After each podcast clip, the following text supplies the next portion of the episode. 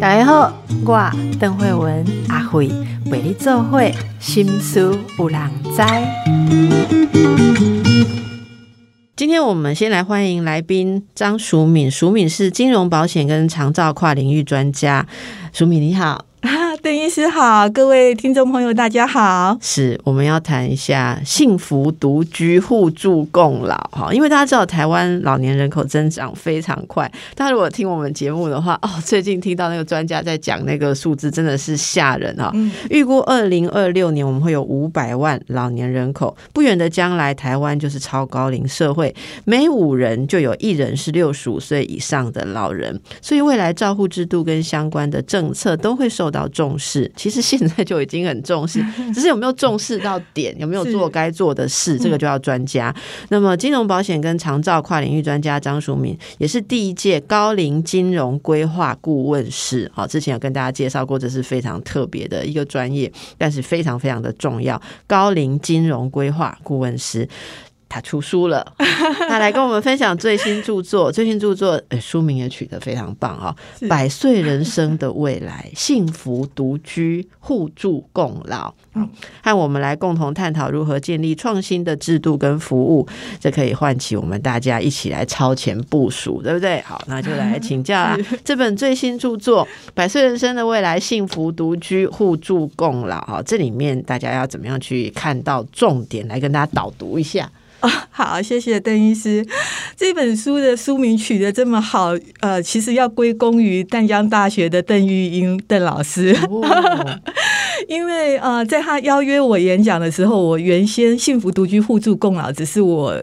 这本书里面，我一篇文章的篇名而已。那他邀约我的演讲是啊，他的通识课程《经济未来》这门课程，他所以他非常了解重点，所以他画龙点睛，帮我的呃当时的一个讲座的专题就是取名“百岁人生的未来”，然后冒号才是幸福独居互助共老不是梦。那我后来因为那个演讲，我又再把我整个的一个理念啊，我的内容重新编排了之后，我发现这个其实更能够。贯穿我的整个的一个对于超高龄社会，我想要做的事情，我想要达到的一个理想的一个境界。所以，当我出书的时候，我就沿用，我就借借用邓老师帮我取的这个讲座的呃名称来作为这本书的一个主题内容。嗯嗯，那这本书其实它除了就是收录我之前在周刊写的高龄金融的很多的文章之外，它也特别就是收录了我自己身为一个资深的家庭照顾者、远距的失智照顾者，我的很多的一些感想，因为我很希望就是说社会大众以及就是执政者能够看到目前我们在。远距家庭照顾者，特别是就是照顾失智长辈的这一群远距家庭照顾者的一个需求。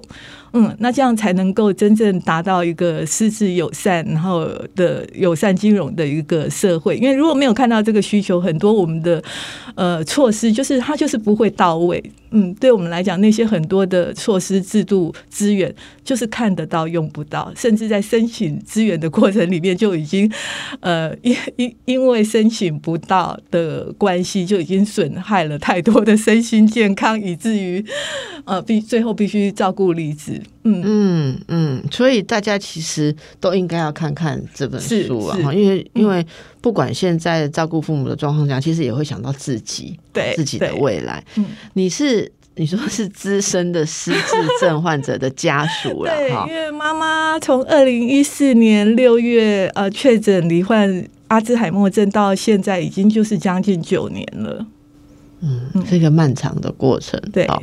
那你是从外商银行副总这么高阶的职务来离职，作为全职的这个 应该说照顾的跟学生啊，哈，就是就你是那个正大法硕，嗯，是哦，然后。你这里有一个访谈写，就是你你这个毕业啊，哈，即失业，即失业哈，因为对不起，因为母校对不起我的指导教授，从那个副总辞掉去念书嘛，啊，所以念完书也没有回到职场的话，啊，那种都失业哈。结果呢，COVID nineteen 就是三年多嘞，哦，对，三年多就业很难，对不对？是。这段时间你怎么感受？其实我当时报考正大的时候，我并没有打算离职，我并没有打算离职变成呃回家专职照顾，因为妈妈是在高雄，我是一直都在北部，在在台北，甚至在啊上海上班这样子的一个心态，所以我觉得我当时在报考正大的时候，我雄心万志，我以为我还可以继续像我以前那么 capable，那么。面面俱到，但是我后来我发现就是错了，就是在那样子的过程里面，即便是呃我这么一个有专业，然后嗯搜寻资讯能力也非常好，然后我对政策 follow 的也很紧，那整个在那个过程里面，我还是有非常长的时间没有办法申请到资源，甚至我想要自费买，我也买不到。合适的照顾的资源，所以在那样子的过程里面，当然就是嗯，外商银行的副总，我又是财富管理里面的银行保险部门的主管，这个是嗯，这个是销金的重中之重，所以当然他要承担的责任是很大的，他的嗯工作压力、工作时间也很长，然后当时的一些法规的变化也让我连续两年我必须要参加国家考试。嗯，保险部办的保险经纪人呃资格的考试，保险代理人的考试，因为我们隔年我们要把我们的保金啊申请并入银行，然后因为当时保险经纪人跟保险代理人管理规则的改变，变成你用保金的身份跟保代的身份，两者的作业成本会相差很多，所以我们改申请嗯并入银行之后要申请保代，那保代又是另外的保代的一个资格的考试，所以那几年。这样子下来，到我原先还嗯很自信的去报考了正大法硕的这个在职专班，然后很幸运的以第三名的这样子的成绩录取报道。到我真正要入学之后，我又发现说我连去准时上课都是有困难的。那也因为在那样子的过程里面，后来我们公司又呃被并入啊另外一家外商银行，那整个在合并的前后那一两年的过程，当然都是格外格外辛苦的。那特别是合并前，其实每一个公司在合并前，它都已经有一些有有一些预备动作，就是他会呃，他会做一些 strategy review，他会呃冻结 headcount，甚至缩编。所以那几年对我来讲，其实真的就是异常。的辛苦，那以至于我自己，我觉得我也有照顾者的忧郁的倾向，嗯。嗯，那当然有一些可能比较情绪化的行为在职场上是不被允许的，因为哦，比方说我在申请过程里面一直申请不到，或是说妈妈疑似走失的过程里面，当然就是非常惊吓。一通一通在拨那些电话的时候，就是我我就是没有办法克制我的情绪，我就是会像我这样子，就是就是会哽咽，会会哭泣。可是这样子的行为在职场上，特别我是部门主管，当然就是并不是很 OK，因为会会影响到其他同事。懂对，所以后来我自己在。嗯，并入新的银行之后，我也觉得就是说，嗯，以我自己的一个身心状况，我觉得我是真的需要休息了。好，那我原先念正大法硕，我想要转到就是说，可能业绩压力比较不是那么大的 compliance 的部门。因为我想说，我在金融业的资历这么深，那我其实也蛮熟悉金融业的相关的一个一个法规。好，那我又念了正大法，所以如果有机会可以转到相对业绩压力比较不是那么大，然后需要口欧的那这么多通路不同的。不同的同仁的话，那可能情况会比较好，但是也很遗憾，并入新的公司之后，新的公司有新的规定，所以我就不符合那样的年资的资格，可以转换部门。所以 eventually 最后我就觉得说，那这样子没关系，我也没有办法转换，我也没有办法跟公司谈留职停薪，那我就自己很事项的先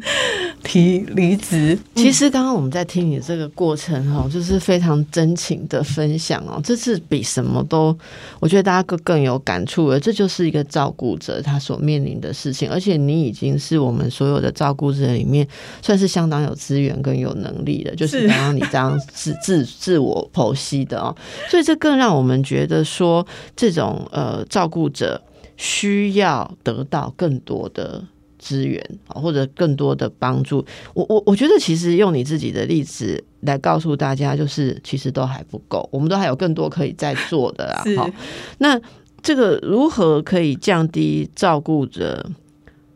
例如说不需要。变动自己的生活或职场这么大，甚至有一些，你知道前一阵子有很多照顾者的悲剧，有没有哈？又有那个跟被照顾者一起走，或者是说把这个病人哈，这个好结束结束他的痛苦的那种比较消极的做法。那这次你整理出这本书来哈，就是这里面有一些概念啊，让大家可以更加的安心。当然，在金融方面安心。连带的就可以释放出一些余裕。我那天听到一个概念叫做“时间贫穷”。嗯，时间贫穷的意思就是说，呃，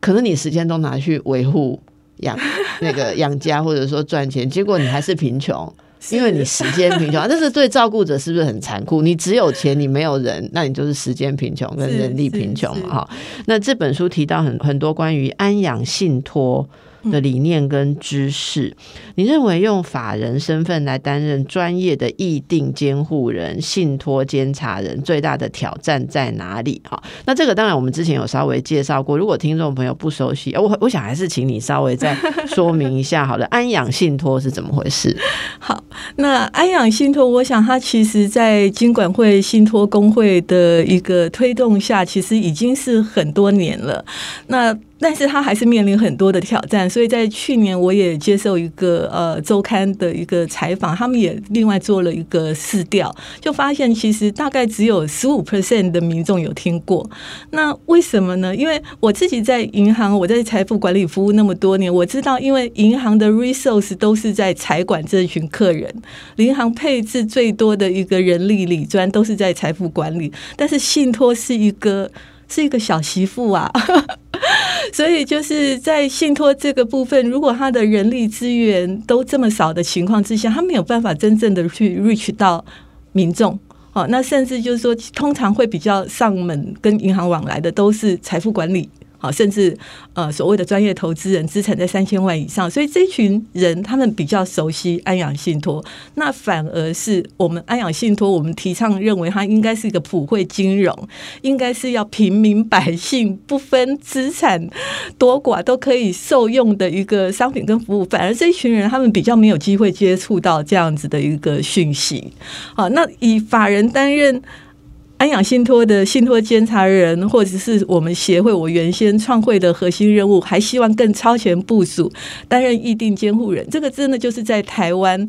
呃，很创新的一个一个制度跟。因为以前大家最多啦，我我我想象一下，其实我节目都有介绍过这些事情。可是我们一般想象的那个安养信托，大家最理解就是找一个律师。或一个律师事务所，好或什么？那其实我记得上次好像你有解释过这个事情，跟你们有一个专业的那个一个法人或一个团体，他其实会有更多的应该怎么讲，更专注于是你照顾你的这个信托嘛，对不对？所以就是我呃，所谓以法人身份，就是说我们可以去找这样子的协会。这样子的民间团体，但是这样的协会民间团体非常少，而且他们的服务量呢不是只有有限。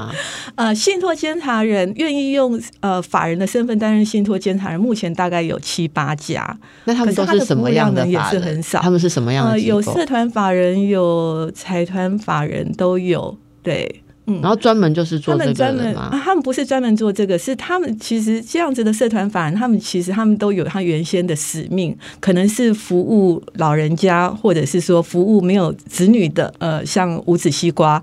好那。也有一些，就是说他们的子女本身就是有身心障碍，所以有好几个这样子的社服团体，他们都是属于，就是说可能他们的子女本身就是从出生就是有这样的身心障碍，所以他们是最早关注到要用信托来守护，因为爸爸妈妈会比子女早走，嗯，所以他们担心他们走了之后，他的子女因为。呃身心障碍的缘故，他没有办法帮自己做最好的决定。那他即使是留下财产给他，可是这个财产能不能善用到他的子女的身上？所以在信托法的引进的时候，其实呃有一些社福团体，他们真的是鞠躬结尾，他们跟一些法学者共同来倡议引进这些信托法、信托业法，然后推广安养信托是不遗余力的。啊，可是因为他们的嗯主要的对象服务对象是就是他们的子女，所以在他的人力有限的情况之下，他们服务的大部分也是他们自己的会员。那以信托这么新的观念，特别就是说，你信托其实信托要守护资产，首先你要有财产可以守护啊。好，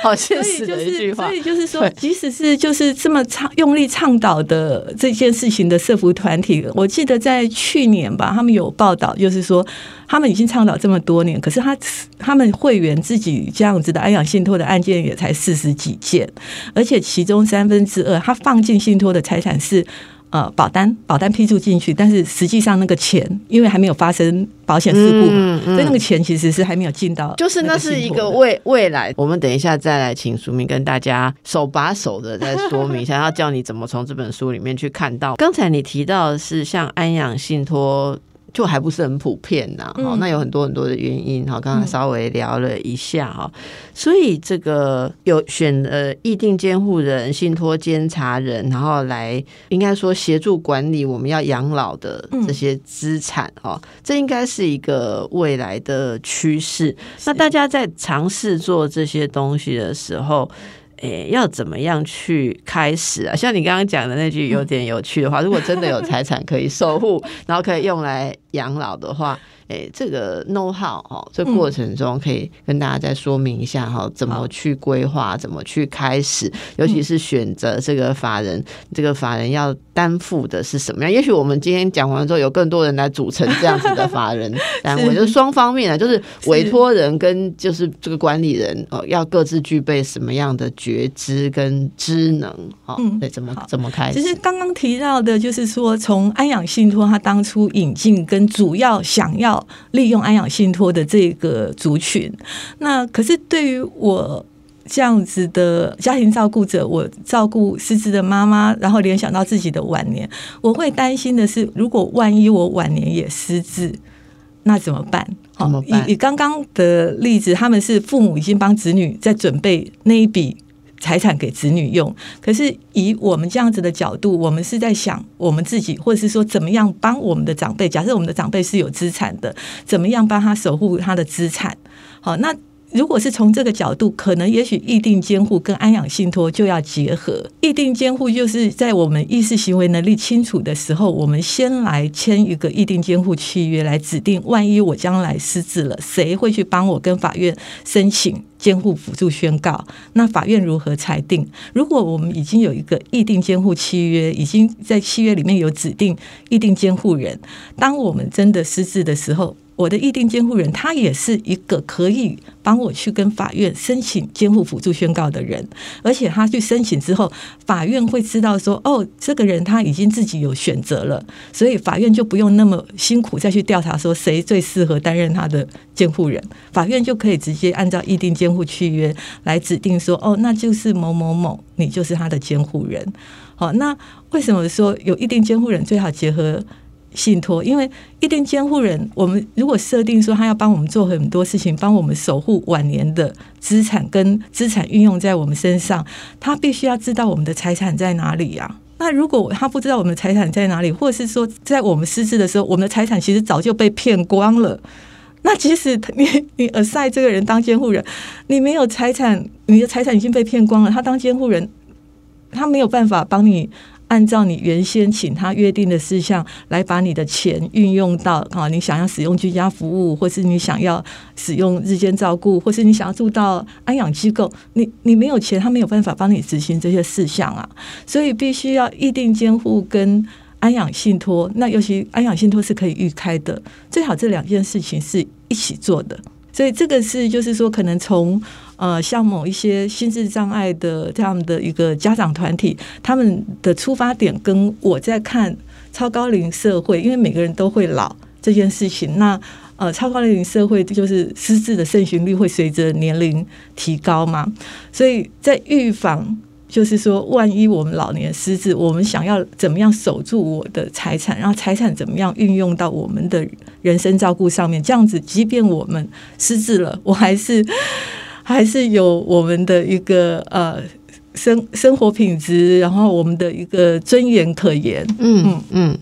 那在技术上哈，你觉得现在大家呃最需要注意的，像这个嗯，好，我们讲说说。你书里面有写信托监察人的报酬跟法律风险，对不对？我我刚刚讲双面嘛，哈，所以你刚刚说到了，呃，假设我们一般民众要去做这样子的规划，那如果是站在例如说担任这个信托监察人呐，好，或者有一些社服团体，好，那这这个这个报酬跟法律风险，大家是不是需要了解一下？是是。担任信托监察人也是一个，就是非常需要智人勇 的一个专业的一个工作。我们用个人去担当，其实蛮个人也是也是要，你也是要去评估他是不是符合智人勇，就是他的专业够不够，他个人本身是不是有人跟勇这样子的一个特质。他会遇到什么困难？例如说，如果人家叫我当他的信托监察人呃，比方说，呃，这个信托我们要守护的是一个他。本身已经失智或是身心障碍的一个一个受益人的话，那可是他身边可能有其他的他的真正的法定监护人。那万一跟信托监察人不一样的时候，那监护人他可能行使他的监护人职权去想要去终止或者是改变这个信托哦，那甚至就是说可能。呃，会有一些呃诉诉讼，假设就是说意见不合，那以及就是说信托监察人他本身他在法规上面他赋予他一个算是责任，就是说如果有人想要来动这个。信托的资产，那你是可以提起异议之诉的。可是，当然你要做这些法律的动作，你要提起异议之诉，你要有时间，你要有钱啊！跑跑跑法院，跑法院不是我们正常的一个一个工作跟生活。跑法院是要花时间，可能也要也也要花一些金钱是要跑法院。呃，就是如果有人要来动这个信托的资产，可以举个例子吗？就是假设他有其他的债权人，那他想要来动这个信托的资产，好，那其实按照法规，本来这个信托就是专款专用，它是信赖守护，哦，那可是如果有人要来告，那当然就是说你要有人来 defense 他嘛，受托人可以，假设我们请银行当受托人，受托人也可以，那我们有信托监察，信托监察人也可以。如果这个信托是用来要有特殊的使用，对，就是安养信托，守护那些。老年守护那些啊，他如果有其他债权人的话，对，其他这笔钱不用拿去还债。按照法规原先的定义，信托里面的财产，它大原则它是受到保护的。等一下，那所以如果有一个人他欠债，他有留钱，他不还债。他可以把它框起来，变成他的。呃，如果他是蓄意要逃债来放进信托的话，那就不见得会受到法律的保护。有不蓄意的吗？欠债就是欠债，就是你如果有欠债，可以把余钱不去还债，然后拿来规划成信托，然后以后老了还不拿这个钱去还债，这是可以的吗？呃，如果是蓄意的，在就不受法规的一个规范。其实，在这个部分，法条它有一些一些规范，就是原则上，我成立这个信托，我先把钱放进来，或是说我已经。啊，预设保单批注进来，我是为了这个信托的受益人，那这样子的信托资产是受到保护的。可是我如果是一个明明我知道我已经有欠债，我知道债权人要来追债，但是我又故意想要脱产。故意想要把它避入，其实避入到信托或是避入到保单一样，他都会，他都还是会遭受，可能有遭受到强制执行的可能。嗯，那所以这个时候就是说，受托人或者是信托监察人，你要能够去判断，就是说他到底有没有蓄意。哈，那如果不是蓄意，是有人就是要来追这个财产的话，他必须要挺身而出去帮他去申请异议之诉。我只是很难想象说。那所有什么人不是蓄意？他不知道自己有欠债？嗯，有可能啊，因为就是看事件发生的的顺序。就是我的生活太单纯，我我不会办法想象他是怎么欠债。原先规划的时候放这个财产进来，就是否他的子女。可是也许后来爸爸妈妈经商。失败，他就欠债了。那是后来的事情。对啊，是啊，所以这样会不会？那这样子在法规上面，其实他已经放进来的财产，他就是会受到保护的。那所以我们在那我们在还没经商之前，要先把这一块框起来吧，是这样吧？我认为就是说，我们其实，在累积财富的过程里面，我们有想要守护的。人，所以说明我们我们让听众朋友感受。所以像我现在啊，孩子还小啊，我我还没经商，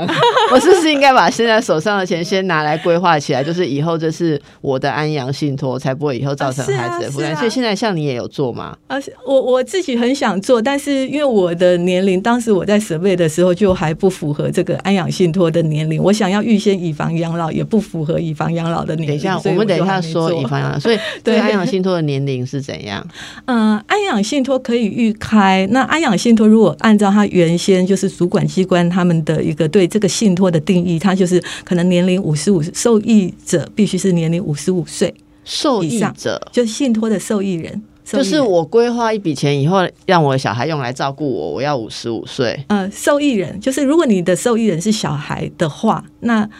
我们现在讲的是安养信托，不是一般的信托。一般的信托没有年龄的限制。对，好，那如果是安养信托，像我们刚刚讲的那些，呃，家里面有身心障碍的小朋友，哦，那他担心他爸爸妈妈先走了，那他想要把他规划安养信托，他是身心障碍者，受益人是身心障碍的这个子女，他就符合。好，那另外一个就是五十五岁以上，他也符合。这是我们，你的意思是说，像。我们如果五十五岁，我们的爸妈的钱可以拿来做信托，让我们照顾他。我们要五十五岁啊，我不是是，如果我照顾的是爸爸妈妈，受益人是爸爸妈妈，爸爸妈妈自己要五十五岁以上。对啊，那就是受益人，不是不是。所以我现在要拿一笔钱规划起来，让我小孩以后照顾我，这样年龄是规范谁？呃，如果是我们自己当委托人，用我们的财产。然后让小孩子来照顾，就是我要先框起来，我再去经商啊。像你刚刚讲的，这样我就以后小孩就有这笔钱可以用来照顾我。如果是我们自己的钱，我们要照顾我们自己，那当然我们自己是五十五岁。对，我们期待小孩子来照顾我们，可能呃，以邓医师的意思就是小孩子当我要先留好对钱让他用来照顾我，对，让小孩子当信托监察人哦，让小孩子当你的议定监护人是。是，就是如果那这样是我们要五十五岁，对对对，我们要五十五岁。所以听众朋友如果五十五岁了，对，都可以先规划自己的，对，或者是还没到五十五岁，你预开也是可以。但是银行有一些比个别的一些作业，那所以你也可以预开啊。呃，我当时可以预开，可是我预开的用途不大，因为我想想象的就是，万一我失智，我要。用以房养老，可是我也不达到以房养老的这个条件。那以房养老的条件很难达到，是以房养老的条件，各家银行也不一样，对年龄的规范也不一样。呃，最年轻的就是也是要五十五岁以上，那有一些银行是六十岁、六十三岁、六十五岁以上。哦，嗯，那以及就是说，其实它以房养老还有很多其他个别的细细小小的一一个规定啊。对，所以你说。你要用以房养老，如果以房养老现在还没办申请，你就没有办法去规划。我就还没有找到我的预定监护人，在我未来失智的时候，再来帮我把我的房子申跟银行申请以房养老放进信托，所以整件事情的。整个的一个 process 或是一些 key person 没有找到的时候，我就没有办法规划。你会不会觉得这个年龄有可以下修一点吧？对不对？我觉得五十五岁 为什么一定要五十五岁？不能下修一点吗？呃，要要看经管会他们嗯目目前的一个想法做。那以你们在这个行业比较熟悉的，会不会觉得其实应该可以放低一点？我觉得其实应该可以放低，因为实物上来讲，就是说我们刚刚讲说，呃呃，失智症可能跟年龄有关，所以六十五岁以上，我们有一个盛行率的一个推估啊，它的盛行率可能从三点多到九十岁，可能三十六点多 percent。可是其实还有一群人是我们所谓的呃年轻的认认知障碍者，或是年轻的失智症者，他他是在六十五岁以前。他就失智啦。所以如果说我们的一些年龄卡的很死，没有没有一些弹性的话，简单讲就来不及准备，就来不及准备。就是甚至日本有一位非常有名的年轻的认知障碍者，他的倡议家，他是三十七岁就失智。所以我刚刚听到你讲，我就说那等一下我们就去办一办。结果你告诉我说年龄还不符合，就没有办法。所以我会觉得说。这个其实是我我我很期待这些所谓呃主管机关认为适合高龄者来使用的商品工具，能够就是在更优化，在在在更体贴到我们真正使用者的需求。那要不然就是会回到我文章里面谈到的那些推广的挑战。为为什么还是这么少的人？说到这个，会有这种种种的嗯限制啊，哈。是不是跟你有提到，像有两个方向，一个是高龄经济安全，像这些信托是比较是在考量高龄经济安全吧？哈，可是另外是高龄金融消费自由的这个走向，这这两个的 这两个的意思是说什么？这这个我们也为大家翻译成日常语言，好不好？就是说，为了高龄有养老的基金，所以我们要把钱先把它。设计起来，保护起来啊！高龄金融消费自由，说不要太早把钱保护起来，它还可以高龄的金融还可以在社会上流动，是这个意思吗？呃，是可以可以这样子解释，因为呃，我想高龄经济安全会这么受到重视，是因为这几年跟年长者的一个金融消费争议太多，年长者被金融。被诈骗的这个 case 太多，好，那当然这个可能就是会跟年龄有一些相关，因为就是我们刚刚讲到的呃认知障碍的这这个部分跟年龄有一些正相关的趋势，所以主管机关看到了这个部分，他就很希望能够推动一些措施，在我们金融业，他就对很多的商品有一些年龄的一个一个门槛，好，所以希望保护这些高龄者的一个财产，但是高龄者不会每一个人一到。六十五岁就就一定失智，或或者是就是没没有这个能力啊？其实相对来讲，就是说盛行率盛行率六十五岁以上，他推估三点多，表示就是有九十七八 percent 的人，可能那个时候还是耳聪目明的。好，那当我们用年龄这个一刀切的时候，当然就是到符合这个年龄还耳聪目明的人，他就觉得他的金融消费的这个权利被限制了。好，所以这个其实是两两面。那我们目前就是也有一群，就是呃非常属于啊高资产、高知识，然后他们也意识到自己未来可能很高寿的这一群人，他们称为壮士代，他们也就很意识到这么这这么样的一个问题。因为在金融机构、在主管机关想要保护所谓高龄者的这个同时，对他们来讲，就是他的金融消费的自由被限制。我本来我觉得我。专业能力很够，我还可以买衍生性金融商品啊的人，我去。我或者是我还很愿意买投资型保单的人，可是你因为设定六十五岁一定要录音录影，我就觉得很麻烦，我就我就觉得我不要了，懂嗯懂，所以这个其实是两种不同的一个需求，所以是这些限制上面，其实用年龄来限制，有时候也是太粗糙了，对对，太粗糙了，因为每个人状态不一样。对，书明啊，面对百岁人生的未来，嗯，还有我们刚刚讲的老年独居人口剧增，除了刚刚讲的像安养信。托的这些观念啊，还有呃，大家开始去思考，到底高龄我们在各方面社会应该怎么去看待？好像我们刚刚讲的高龄金融是消费自由，还是说高龄经济安全？我们有预设一些限制啊，种种这些加上你个人的经验，你在书里面幸福独居互助共老，其实是一种理想，对不对？好，那么呃，我们一般的听众朋友。看了这个时候，也都会想自己个人的状态，是不只是钱呐，哈，这里面有很多心态。你写到照顾母亲，有很多很多细节的事情，例如说什么叫自我负责的人生，是，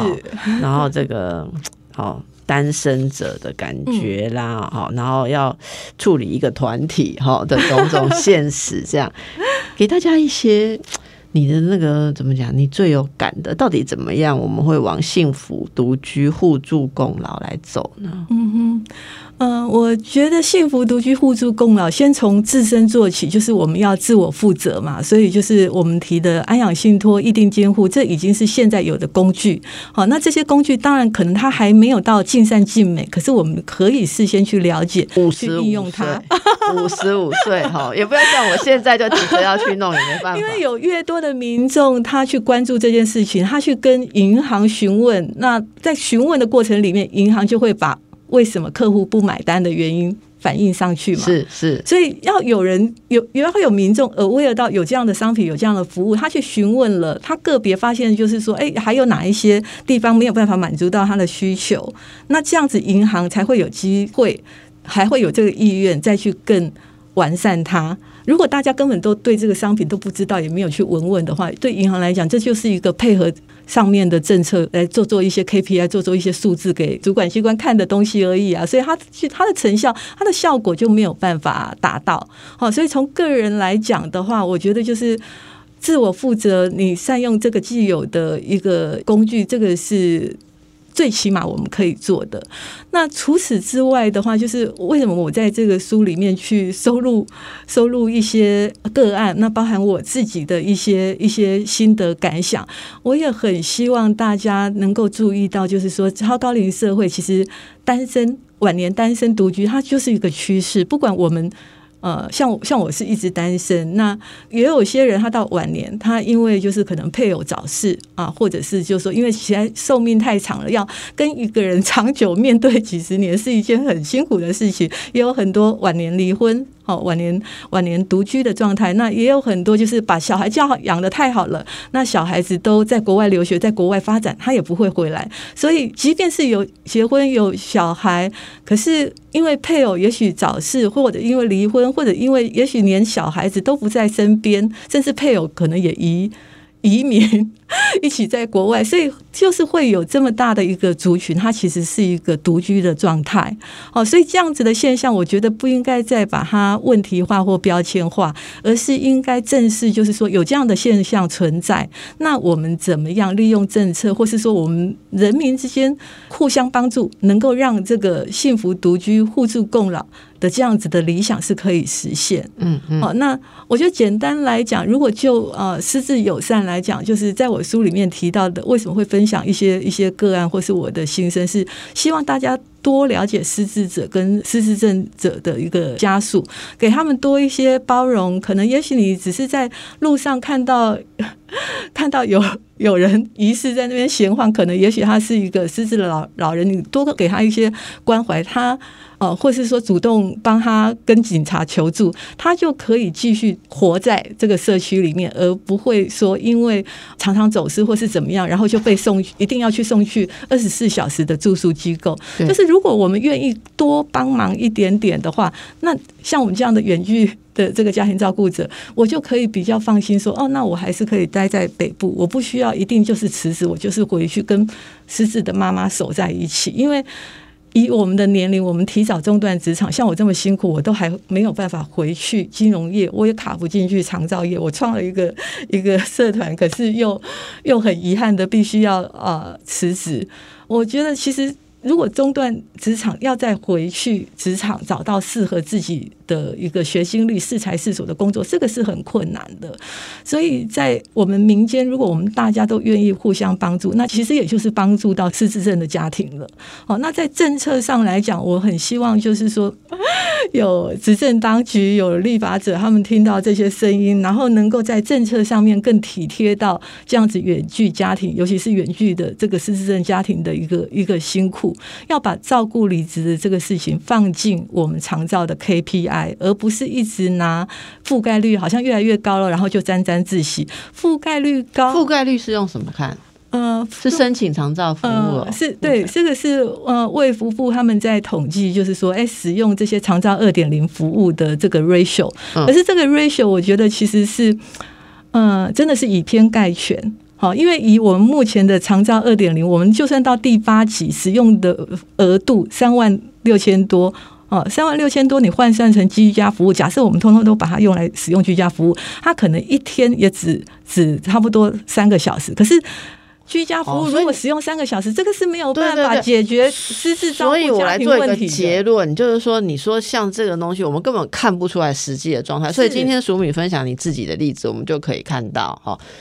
比你能力状态差的人太多了，所以他们的困境是何等的巨大。所以你刚刚讲的最后这个，我觉得很有意思，就是把照顾离职的这个现象纳进去去看之后，你才有办法看到更具体的哦。如果你不管覆盖率多高，你觉得拍拍手很棒，可是照顾离职的东西没有下降的话，那个问题，就是可能也许在之后几年就会会爆爆发因为这些照顾离职的人，就是我所谓的流沙中年，他最后就变成下流老人呐、那 eventually 就是你在头痛医头你在下一轮的动越来越大。你在下一轮的身心照护，你会。我们就会看到是有欠下的债啦。对好，好那这个 请大家一起来关心这个问题。好是，非常谢谢谢张淑敏。这个金融保险长照跨领域是一个要合并来看待的。是好那我们啊，我觉得嗯 未来路好长。好，大家一起加油，祝福大家，谢谢。谢谢。